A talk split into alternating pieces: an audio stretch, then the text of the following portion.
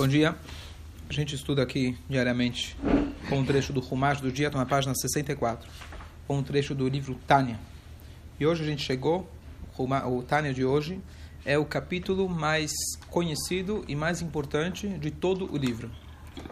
E ele é o capítulo 32, 32 em hebraico tem o valor numérico de Lamed Beit. O que é Lamed Beit? Lev, coração. E ele fala sobre a mitzvah mais importante de todas, que é a mitzvah de amar ao próximo. Então não é à toa que calha justo no capítulo 32.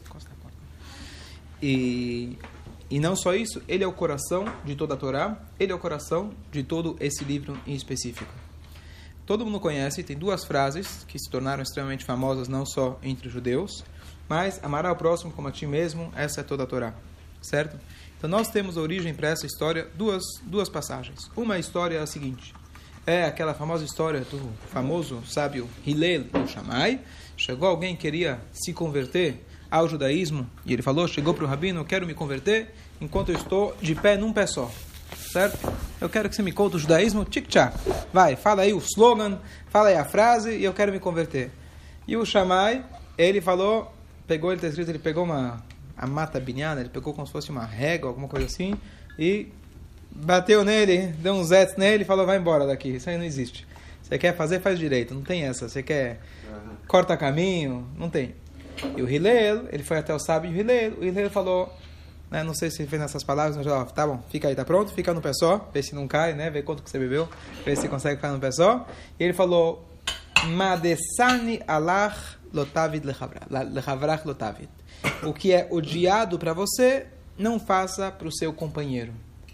Agora ele fala, Zeu kolatorakulá, essa é a Torá inteira, Veida, e o demais, e o resto, pirusha, o resto é explicação. Zilgmor, agora vai estuda.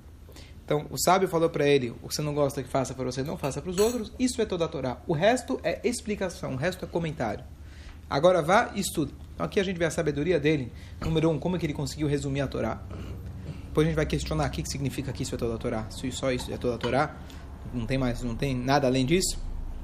Mas depois ele termina dizendo, Zilgmor, vai estudar. Quer dizer, por mais que ele deu para ele, seja lá qual fosse a frase, ele não falou, não deu isso por final. Por final, ele falou, isso aqui é a frase, você pediu para te falar num pé só. Mas não quer dizer que você vai conseguir fazer tudo num pé só. Então, ele não falou. Vai e estude. Na, no positivo, falou no negativo, não Muito faça. bom, perfeito. Então ele falou, não faça para o outro o que você não quer que faça para você. Depois nós temos o famoso slogan do famoso sábio Rabi Akiva. Rabi Akiva foi aquele que até 40 anos de idade nunca não, era analfabeto, odiava os sábios. E ele um belo dia se casou com uma moça chamada Rachel, tem vários livros, etc., contando a história, em português inclusive, Rabi Akiva, que basicamente ela incentivou ele para estudar. A famosa história que ele viu água mole e pedra dura, tanto bate até que fura, é a origem dessa frase, que ele viu uma água furando uma pedra. Ele falou, se a água conseguiu perfurar a pedra, o meu cérebro vai conseguir é, ser perfurado pela sabedoria da Torá e decidiu estudar. Ficou 12 anos fora de casa. Depois ele ficou mais 12 anos fora de casa. E Arachelo, ele nem entrou em casa, ele chegou em casa é, e ele escutou a, a, esposa conversando com a vizinha: Olha, se meu marido está estudando, estou feliz com isso. Se fosse necessário que ele voltasse para estivar, que continue lá, que continue lá mais 12 anos. Então ele nem entrou em casa para tomar um cafezinho e voltou para estivar, ficou mais 12 anos e se tornou o maior sábio de Israel. Ele teve, chegou a ter 24 mil alunos e aquele sogro que tinha deserdado ele, depois ele é, nem acreditou que era o próprio genro dele, o sogro fez chuvá, etc. E ele, é, e ele é, se tornou o maior sábio de Israel. Então esse é o Rabi Akiva. O Rabi Akiva, o slogan dele era que é uma frase da Torá, ame o próximo como a ti mesmo. A frase que ele acrescentava, ele fala Ze klal gadol batorá. Essa é uma grande regra da Torá. Então, tirando isso fora de contexto, longe de nós, mas o cristianismo pegou esse tipo de frase de uma maneira, de novo, fora do contexto, dizendo que, acho que a frase que eles dizem, ame a Deus sobre acima de tudo, ame, ame, ame os outros, e o resto, e tá bom, é suficiente. O que acontece? Com a, com, diferente do judaísmo, que ele não se adapta ou se reforma conforme as situações, existem é, é, é atualizações da lei, mas não, mas não Haz Shalom nunca se compromete à mensagem original, a Torá e a Torá, e hoje, depois de 3 mil anos, a gente faz as mesmas mitzvot idênticas, é, em outras religiões, elas vão se adaptando conforme a necessidade. E se eles veem que não tem adeptos, eles vão mudando e reformando, tá certo? Então, no cristianismo antigamente, que era uma coisa extremamente severa e dura, etc., quando eles viram que esse método não funcionava mais, então virou aquele negócio, sabe o quê? Não precisa fazer nada. Ama Deus, uma coisa muito né, subjetiva. Ama Deus, ama os outros, tá tudo bem. O resto é o resto, tá certo? Então, não confundir, é importante a gente não confundir essas duas coisas. Porque quando a Torá fala pra gente, ou sabe Rabi Akiva, ou Hiledri fala pra gente, amar ao próximo como a ti mesmo, essa é toda a Torá, tem algum sentido mais profundo. Porque você não pode dizer, bom, como muita gente fala, bom, venho oferecer para ela colocar tefilino. Fala, não coloco tefilino, mas eu respeito as pessoas. O que, que eu vou responder para ele? O pessoal, uma vez estava conversando com o dono de uma grande, grande empresa.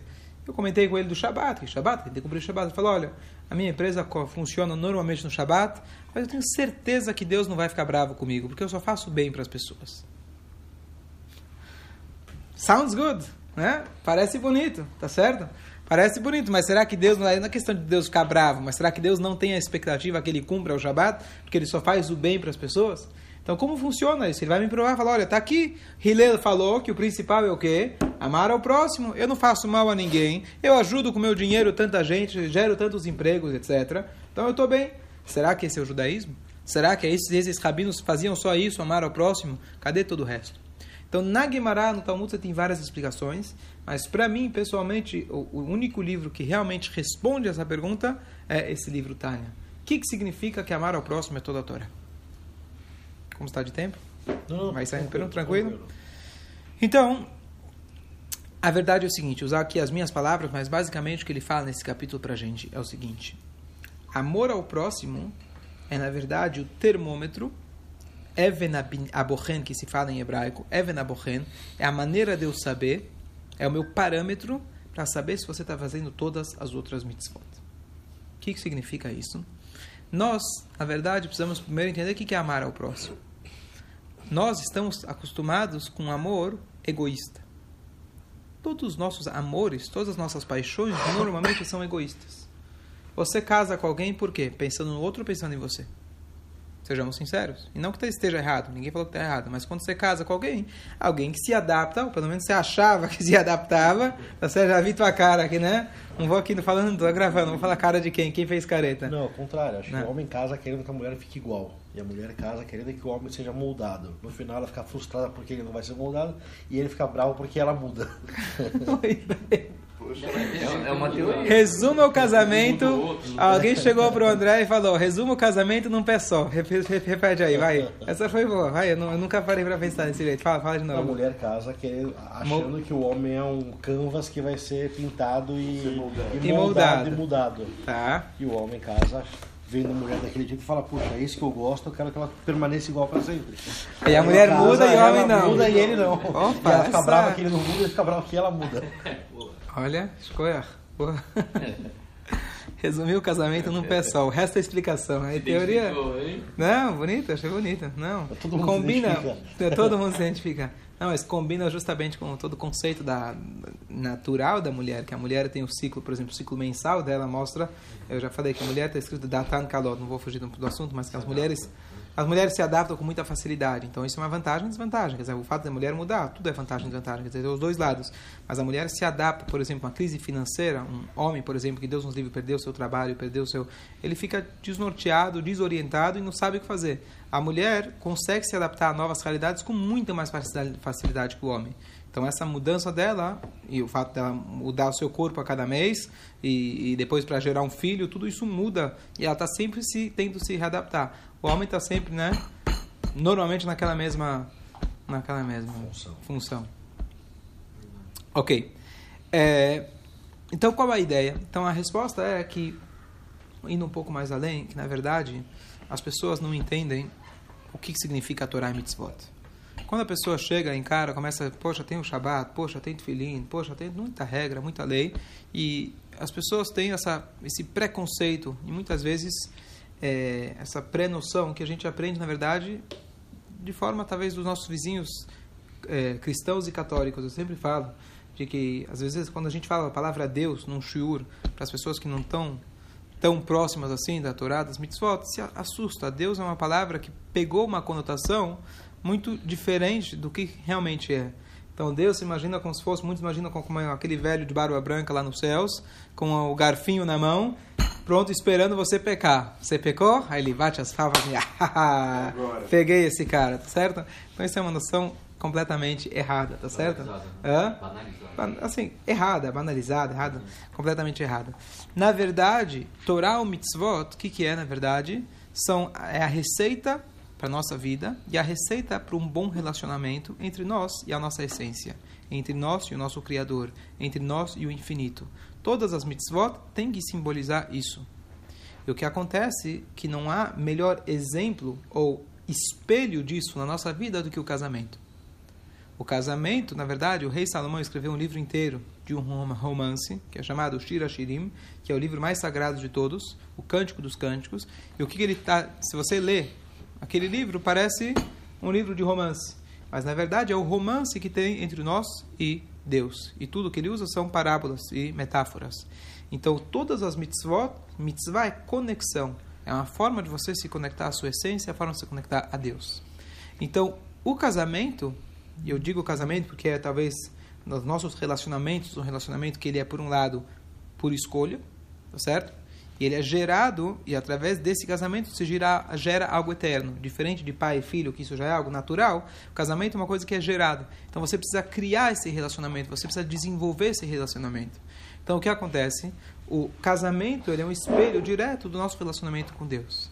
Então o que, que eu vou te perguntar? O que, que é o principal num casamento? o principal no casamento é que o casal esteja bem, que eles se amem, tá certo? Mas o que, que significa se amar, número um? E como você faz para amar? Não, eu amo ela. Eu bato nela às vezes, eu discuto com ela, mas eu amo ela. Então, significa que você não ama, tá certo? Então, se você entende o que significa então amor, se eu falo, se você ama a sua esposa, eu vou perceber isso em todas as tuas atitudes. Então, quando o Hillel ele fala, ama o próximo como a ti mesmo, isso é toda a Torá, ele não está dizendo só mais o suficiente. O que ele está dizendo é o contrário. Para você conseguir amar, você precisa de todo o resto. Você precisa tra trazer flor na sexta-feira, você precisa servir o café na cama, você precisa cuidar dela quando ela estiver doente e vice-versa, ela precisa te ajudar quando você estiver com estresse no trabalho. E o amor vai ser a forma, quando eu vejo que vocês dois estão com amor, eu vou saber que o casamento está bem. Tá certo? Você olha, às vezes, um casal sentado, você já sabe. Tem gente que tem essa percepção. Você, você sabe como que eles estão só do olhar. Tá certo? Então, o que ele disse, o que ele está dizendo na essência, é que amar ao próximo isso é toda a Torá? É a expressão de toda a Torá. Ele não está te isentando do resto, é, bem pelo contrário. Ama o próximo Hã? como a ti mesmo. Entendi. Amar o próximo ou ama o próximo como a ti mesmo? Amar o próximo como a ti mesmo. Que é muito mais forte. Muito, é, é, é, é muito mais forte. É aí que eu noto um monte de coisa. Você não pode fazer quase nada de errado ou nada de errado porque seria como a ti mesmo. Só amar, você pode amar e fazer um negócio onde você vai ganhar muito, a pessoa vai ganhar pouco. Isso, exatamente, exatamente. Então, e não só com a, amar como a ti mesmo, ainda antes do com a ti mesmo, vamos falar só o amar, ou não fazer para o próximo que você não quer que faça com você. A ideia, na verdade, é o seguinte: o termômetro de toda a Torá, mesmo o tefilim, o shabat e o kasher, que são mitzvot que se relacionam a você, você com Deus, que teoricamente você vai dizer, bom, o que, que tem a ver o shabat com o amor ao próximo? O que, que tem a ver o tefilim com o amor ao próximo? Certo? E a resposta é esse relacionamento é um espelho um do outro. Amar a Deus e amar o próximo é uma coisa que está interligada. Se você ama o próximo, de verdade, amar o próximo, você ama a Deus. Por quê? Porque o único amor verdadeiro é o amor altruísta.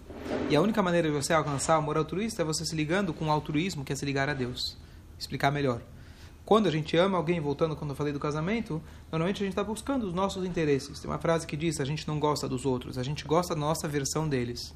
Então, o que tem em você que me atrai, eu gosto de você. Se amanhã ou depois você já não tem mais essa qualidade, que nem você falou, a mulher mudou, antes você era, tá certo? Antes você era bonita, agora talvez você já ficou, mudou a tua aparência, então não gosto mais de você, tá certo? Você sabe que beleza não dura para sempre, mas feiura dura, certo? E melhora. É? E piora ou melhora. Piora ou melhora. Mas a outra frase muito interessante, que alguém estava noivo com uma mulher, que ela era milionária. Enquanto isso, o pai dela Deus nos livre, entrou em falência e que perdeu tudo. E aí, por algum motivo, começou a dar briga e não casaram, tá certo? E as pessoas falam, acabou o dinheiro, acabou o amor. Tá errado essa frase. Nunca teve amor. Ela nunca amou, ele nunca amou ela. Ah. Ela amou o dinheiro. Ele amou o dinheiro. Na hora que não tem dinheiro, quer dizer, ele amava a si mesmo. A hora que acabou o dinheiro, então nunca teve amor. Não é que tinha um amor pelo dinheiro. Nunca teve amor a ela. Usando Mas esse exemplo. ela teve por ele.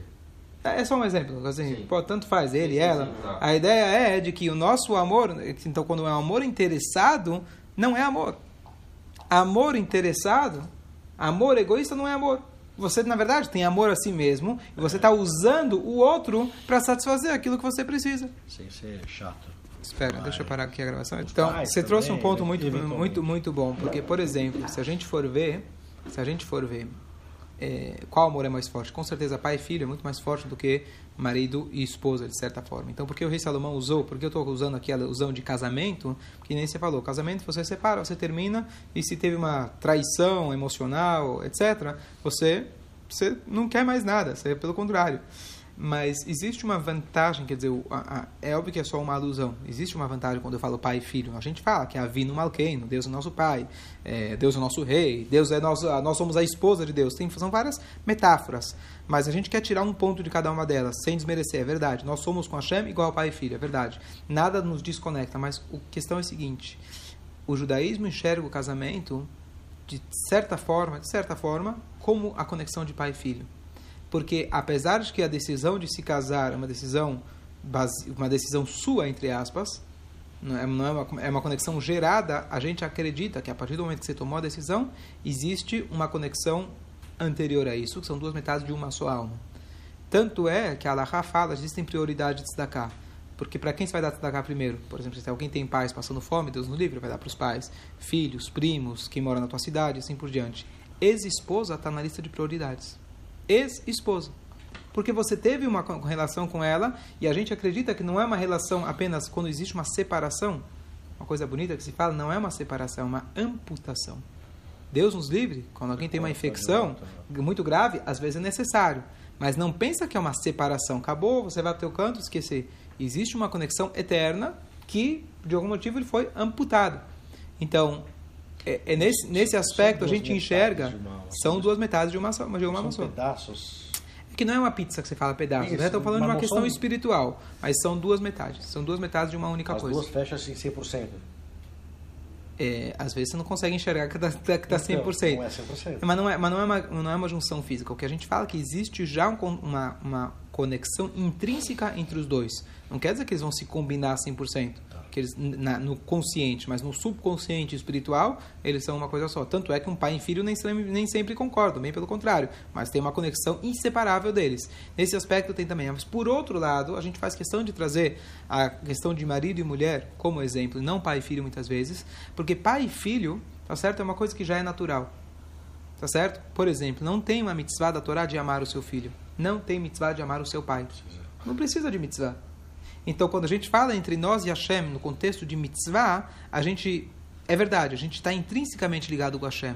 Mas as mitzvot estão aqui para gerar esse amor. Tal como, na metáfora de casal, eu casei com você hoje, mas não tenho todo aquele amor igual que eu tenho pela minha mãe, pelo meu pai, que a vida inteira a gente conviveu. Não, mas para eu gerar esse amor, eu preciso fazer A, B, C, D, cultivar, regar cada dia. Então, nesse aspecto, apenas nesse aspecto, a gente compara por esse aspecto entre eh, marido e mulher. Então, o que acontece? Resolveu a questão? Eu Sim? Só, só, só deixa eu com- completar o pensamento, você, você que só um segundo. Então, como tá de horário? Tranquilo? Tá?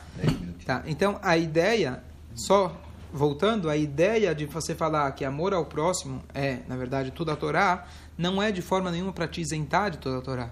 Mas é o contrário. A única forma de você ter um amor genuíno altruísta é através da Torá.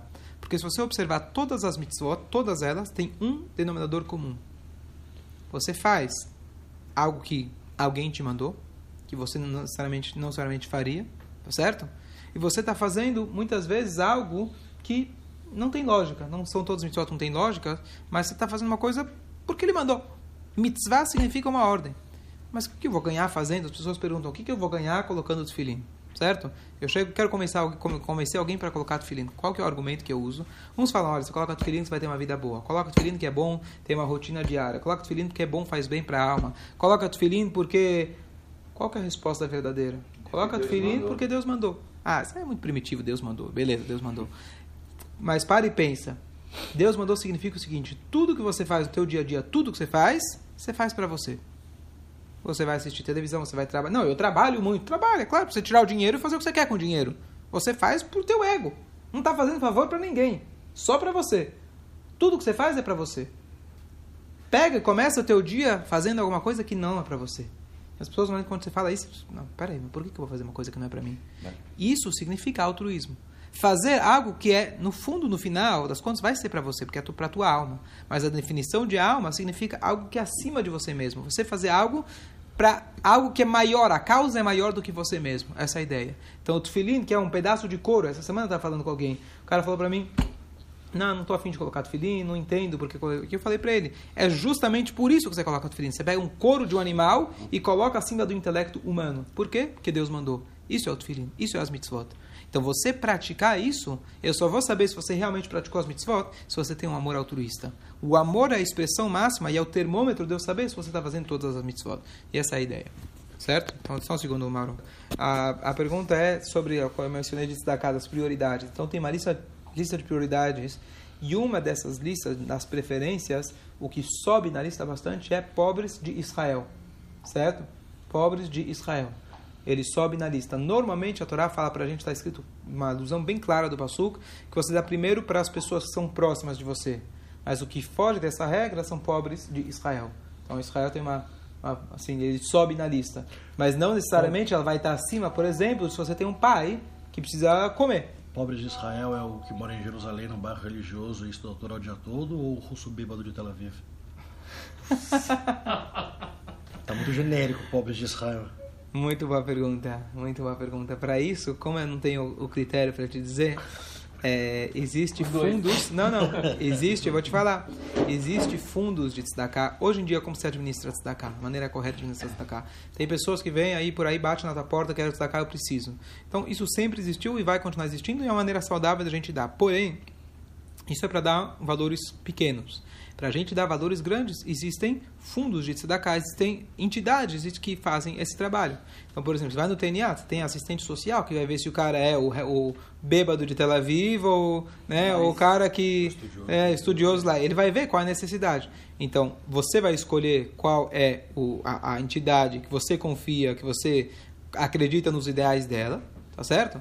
E através dele você vai poder dar esse dinheiro para Israel. Eu acho que mesmo então, o fato mais importante é você saber que você está fazendo a tzedakah, você está dando. Quer dizer, dali para frente, que o caminhão que chegou na Venezuela, se eles vão levar para dentro e vão distribuir por fogo, você não vai saber. Mas você tem, pelo menos, você, tem que fazer. Você, sim, é se não chegou, uma boa pergunta. Tem que fazer o bem pelo é? bem, ponto. É. Mas a minha pergunta foi sobre a lei. A lei, ah, tá. não, então a lei é, eu vou dizer, nós temos aqui um fundo não, na. Não, eu acho não. legal, Dadila, para quem precisa. Fala, ah, mas ele é craqueiro é dele. Eu então, então esses critérios, então esses critérios, na verdade, então não sou eu que vou estabelecer, quer dizer, eu que vou pegar meu dinheiro pessoalmente e mandar para alguém específico em Israel, nem você falou. Então eu preciso, aí tem gente que se ocupa só disso, como a gente tem aqui na sinagoga, o Carlão que tem um fundo de Sidaká, e ele faz uma pesquisa um por um, qual que é a necessidade dele. Tem gente que tem é, empregada em casa, tem casa na praia, tá pagando IPTU aqui em Janópolis um belo apartamento e vem pedir destacar, tá certo? Então o Carlão faz todo essa, esse estudo, certo? Então, quem vai fazer, quando eu falo de dar dinheiro para Israel, para qualquer entidade, de maneira geral, tem toda uma questão de dar se cá, tem que ser pelo menos em duas pessoas. A questão de honestidade, de transparência e assim por diante. Então, por exemplo, o Carlão, usando o exemplo, ele todos os, os depósitos que ele faz, ele guarda todos eles. Se você quiser ir lá ver onde estão os depósitos, onde estão, porque as pessoas dão para ele, confiam nele. Ele tem todos os depósitos, se quiser, está lá tudo guardadinho, bonitinho. Então, para fazer essa definição, existe. Então, antigamente, por exemplo, tinha um valor, se não me engano, era 200 moedas. Quem tem 200 moedas, ele, você não pode dar para ele aquele dízimo que se dava para o pobre. Se ele não, se ele tem 199, você vai dar para ele o quanto tem. Pode ser que você vai dar completar mil. Agora ele virou rico. Então você tem esses critérios. Hoje, maneira, de maneira geral, olha que coisa curiosa.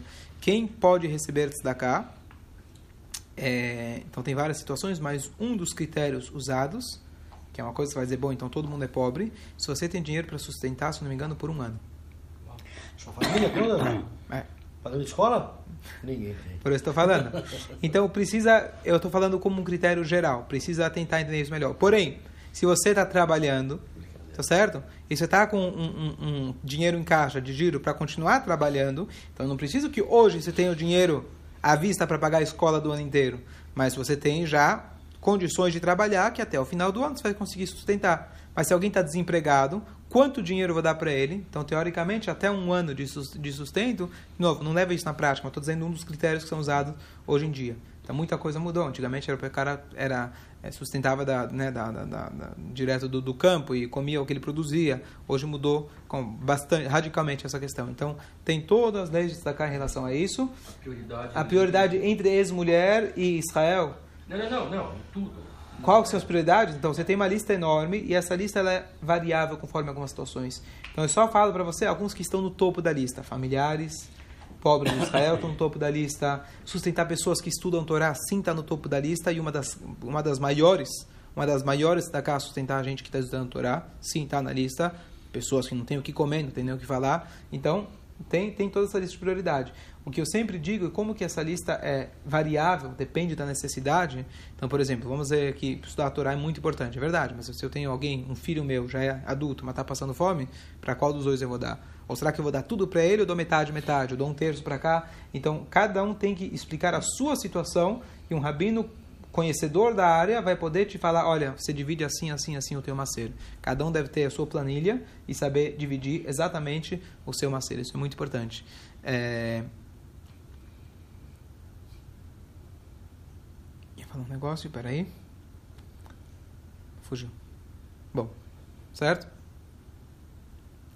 Alguma coisa voltando referente ao amor, altruísta, esse tipo de coisa? Não, alguma coisa de cá que eu ia falar. Bom, tudo bem.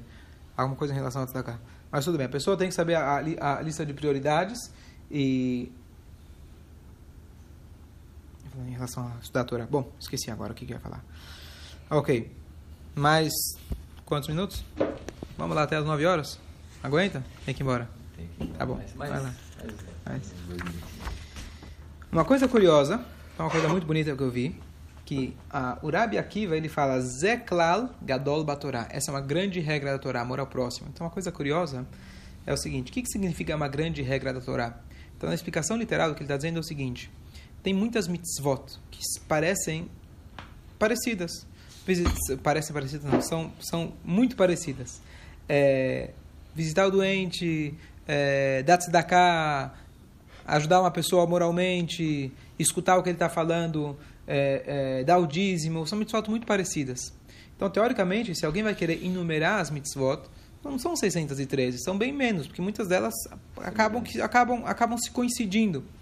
E o que o Rabbi Akiva está dizendo? Que amor ao próximo é uma regra geral. Significa assim, uma regra tem vários detalhes. Várias das mitzvot se correlacionam, mas uma regra tem vários detalhes. Sim, ele está respondendo essa, essa pergunta dizendo, que mitzvah que é essa amor ao próximo?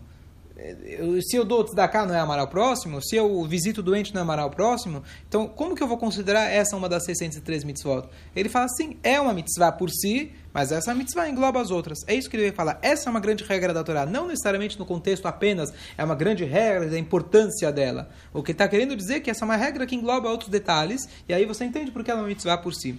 Mas tem uma explicação mais profunda que diz o seguinte: nós temos nas duas tábuas da Torá, que a gente recebeu, a gente viu duas semanas atrás, nós temos é, nós temos duas tábuas. A gente fala, a Torá escreve para a gente que as duas tábuas eram idênticas, peso idêntico. A gente sabe que as letras da Torá eram vazadas. Então o que eu tenho? Um uma, uma, uma tábua da lei, que na verdade era um cubo, certo? De pedra pesado, e ele era furado no meio. Anohi Hashem Eloquech, ele era furado. Quanto mais letras eu tenho, mais pesado ou mais leve fica a pedra? Leve mais leve. Quanto mais letras vazadas, mais leve fica a pedra. Mas elas eram idênticas. Se eu for olhar as, as leis, as cinco leis, do lado direito, cada uma delas é um passo com um versículo inteiro. Do lado esquerdo, que fala, por exemplo, não matarás, não sequestrarás, são duas palavras. Então eu tenho muito menos texto do lado esquerdo do que do lado direito. Qual dos dois, teoricamente, seria mais pesada? Aqui tem menos texto que seria do lado esquerdo. Mas a Torá fala que elas eram idênticas de peso igual. Então olha que curioso. Tem várias explicações, que é um milagre, etc. Mas as mitzvot do lado direito são as mitzvot entre o homem e Deus. As mitzvot do lado esquerdo eram entre o homem e o seu semelhante. Não sequestrar, não roubar, não cobiçar e assim por diante. É, e agora o que acontece? Como eu posso fazer para que ambas tenham o mesmo peso? Tem uma solução. Se o tamanho da fonte da letra do lado esquerdo fosse maior. Se o tamanho da fonte é maior, eu tenho mais vazado. Se está mais vazado, ela acaba tendo. Então, Zeklal Gadol Batorá, uma grande regra da Torá, pode ser explicado também literalmente. As mitzvot nos dez, da Torá, os dez mandamentos que falam de amor ao próximo, eles são grandes, literalmente. A fonte era, em vez de tamanho 9 ou 10, no Word, né? Era tamanho 30, para compensar as outras letras do lado esquerdo. E qual que é a mensagem? Que às vezes muita gente pensa que ser religioso, a gente fala, aquele cara lá, eu fui para Jerusalém, eu vi uns caras... Acho que a maioria pensa assim. Eu, eu vi, fui para Jerusalém e vi uns caras vestidos de, de branco, uma coisa incrível. Eu vi uns caras vestidos de, de verde, eu vi uns caras com um peiota até a cintura. Esse cara é muito ortodoxo, né? ele é muito religioso, né? Esse cara... Então a gente só... A gente, mas nós somos extremamente superficiais. Isso aqui pode ser, pode ser, às vezes se confunde né, com, com árabe, né? O cara tá lá vestido, é, é, a gente julga as pessoas pela roupa. E quanto mais roupa esquisita, mais ortodoxo ele é. Quanto mais cara fechada e feia e não fala com você, mais isso que faz ele ser ortodoxo? A Torá fala pra gente não é isso que faz alguém ser ortodoxo. Sim, tem as do lado direito e são as primeiras a aparecer. E tem as do lado esquerdo que estão em fonte bem grande. Ou seja, ambas são iguais ambas são iguais. A fonte dela é maior para ficar bem claro para você que ser religioso, tá certo? É você ser cuidadoso extremamente com respeito ao próximo, com destacar ao próximo. Você não pode ignorar a primeira. Como eu falei no início, ah, eu, eu, Deus não vai ficar bravo comigo porque eu abro um shabat e ajudo tanta gente. Então, o que que eu, qual que é a resposta? Não que eu vou falar assim para ele, você é um ótimo goi. Porque um goi tem essas obrigações de, de certo? Quando eu falo para o meu, eu tenho uma, eu tenho uma filha de, de, de, de 10 anos. E eu falo, eu falo para ela fala, ah, eu já não uso mais fralda. Escolha, muito bom, eu esperava mais de você. Certo? Já não usa fraldas. Então eu não tra eu, eu ajudo as pessoas. É o mínimo. Só que nós, como povo escolhido, fomos escolhidos para outras coisas. Temos mais coisas a fazer. Então não é suficiente. Então a Torá coloca para gente que ambas são igualmente importantes. Então quem é um ortodoxo radical é aquele que ele é radical em fazer campanhas, protestos. Pessoal, temos que amar a todos. O Rebbe saiu com aquelas campanhas que foi no começo, extremamente criticada. Vamos sair colocar tefilin com todo mundo. Peraí, como você vai colocar tefilin? Vamos sair amar todo mundo, aproximar todo mundo. Judeus e não judeus, a gente tem que ensinar para eles. Mas como que você vai ensinar para não judeus? Quem é goi é goi. Se o cara, né? E se o cara não é, se ele não faz as mitzvot do meu jeito, então é goi. Tá certo? Esse era o pensamento antigo. E, na verdade, o Rebbe não inventou nada, mas simplesmente reintroduziu. Rebbe aqui vai falar pra gente de amor ao próximo.